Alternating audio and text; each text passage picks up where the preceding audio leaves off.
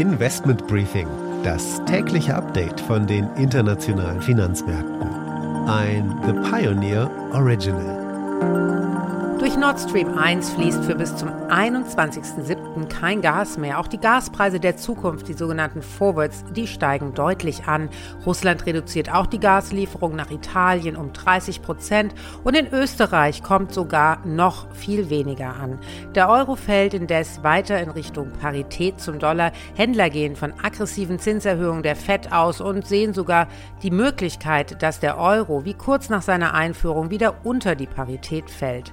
Airbus hebt derweil den Ausblick für die Flugzeugverkäufe an. Vor allem der indische Markt dürfte ein starker Umsatzbringer werden. Und in China ist die neue Covid-Variante angekommen, vor allem in Shanghai. Ja, wird jetzt erstmal Massen getestet, aber Lockdowns drohen einmal wieder. Mercedes liefert im zweiten Quartal 16 Prozent weniger Autos aus. Der Mangel an Computerchips und der Corona-Lockdown in China belasten das Unternehmen. Und die Bewertung des Payment Service Fintechs Klarna schrumpft zusammen von 46 Milliarden auf 6,7 Milliarden Dollar. Damit einen schönen guten Morgen aus Frankfurt. Mein Name ist Annette Weißbach. Ich freue mich, dass Sie auch bei der heutigen Ausgabe mit dabei sind.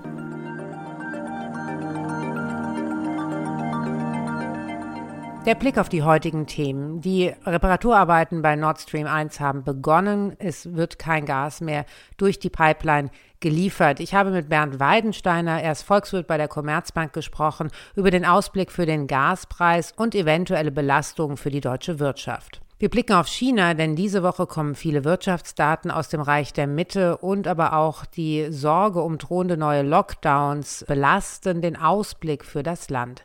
An der Wall Street schauen wir mit Anne Schwed erneut auf Twitter. Wie geht's jetzt weiter nach der abgesagten Übernahme? Da gibt es jetzt mehrere Möglichkeiten und im Zweifel wird es ganz davon abhängen, zu welchen Gunsten sich die Richter entscheiden. Denn was schon klar ist, dieser Streit wird vor Gericht ausgetragen. Die Aktie des Tages ist Airbus. Man ist optimistisch für den Absatz von Flugzeugen. Das sind die Themen heute. Die komplette Ausgabe hören Sie als Teil unserer Pionierfamilie. Damit unterstützen Sie unabhängigen, werbefreien Journalismus. Alle Informationen dazu finden Sie auf unserer Webseite thepioneer.de. Ich hoffe natürlich, wir hören uns schon bald in aller Ausführlichkeit wieder.